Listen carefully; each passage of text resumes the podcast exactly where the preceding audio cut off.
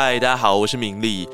原本是位专门报道淡水大小事的优秀记者，不过有一天在采访淡水和猫城的时候，一个意外就这样穿越了。详情去听这季的第零集吼。总之，为了生存，我现在得一边广播淡水大小事，一边想办法回去。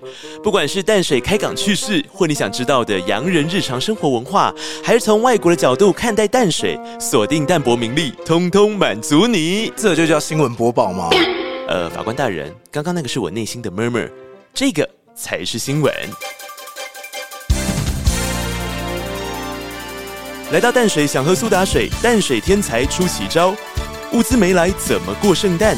他用这招来解决。来场国际运动会，淡水小奥运正式开跑。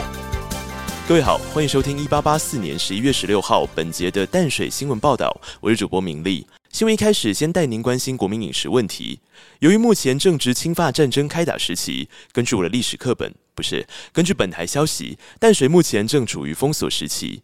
而这样的封锁期，对外国人来说似乎有点不方便。我们来听听看他们怎么说。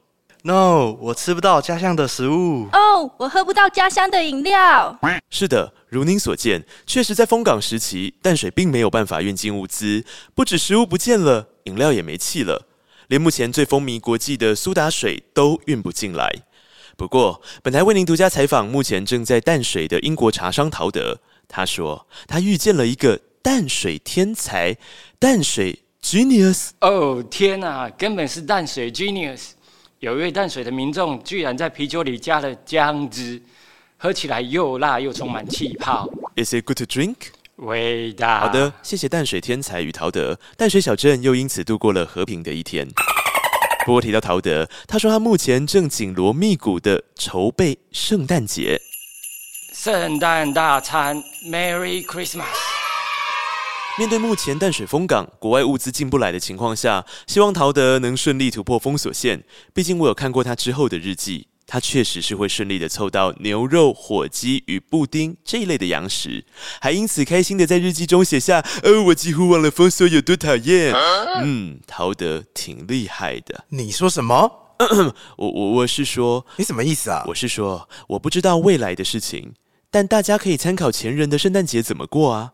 比方说，再往前一些时间，像是一八七九年的圣诞假期，北华捷报便报道了一连串的圣诞节庆，堪称淡水小奥运呐、预备，三、二、一。是的，这不是战争，也不是大胃王比赛，而是当年淡水海关税务司李华达担任裁判，和寄洋行的茶师 Walter Laylow 担任发令员，由居住在淡水的外国人一同展开的圣诞运动大会。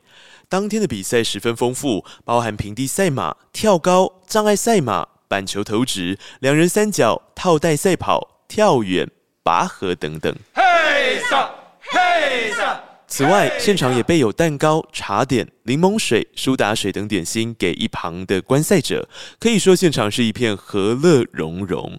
不管是参赛的，还是来看热闹，联系彼此感情，以解大家的思乡之苦。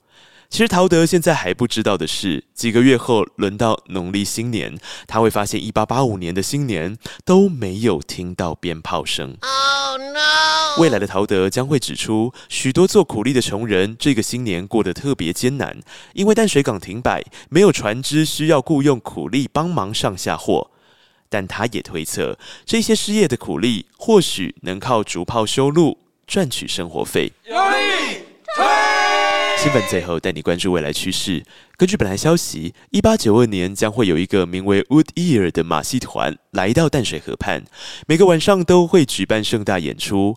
只是这华丽的奇装异服与奇珍异兽，似乎吓坏了当地居民。要求哦，救人哦！要求哦，救人哦！居民除了纷纷逃窜，还对着马戏团帐篷丢石头，破坏演出设施。这样的闹剧要直到英国领事馆出马交涉，才渐渐获得控制。马戏团团员也说你会怕我，那是因为你不了解我。：“新闻最后，我们就来观看这一场马戏团用中文进行的表演，给当地人看。只是他们忘了带乐团来淡水，所以只好选用中国风的配乐来帮忙。等一下，中西合璧。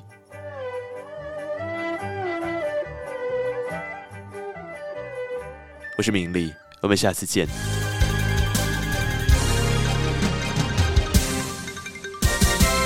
耶，打完收工，看来你对淡水发生的事情倒是整理的井井有条。那是自然，播报新闻也是信手拈来。不敢当，不敢当。那我问你，哎，后面那一闪一闪的黑洞是什么啊？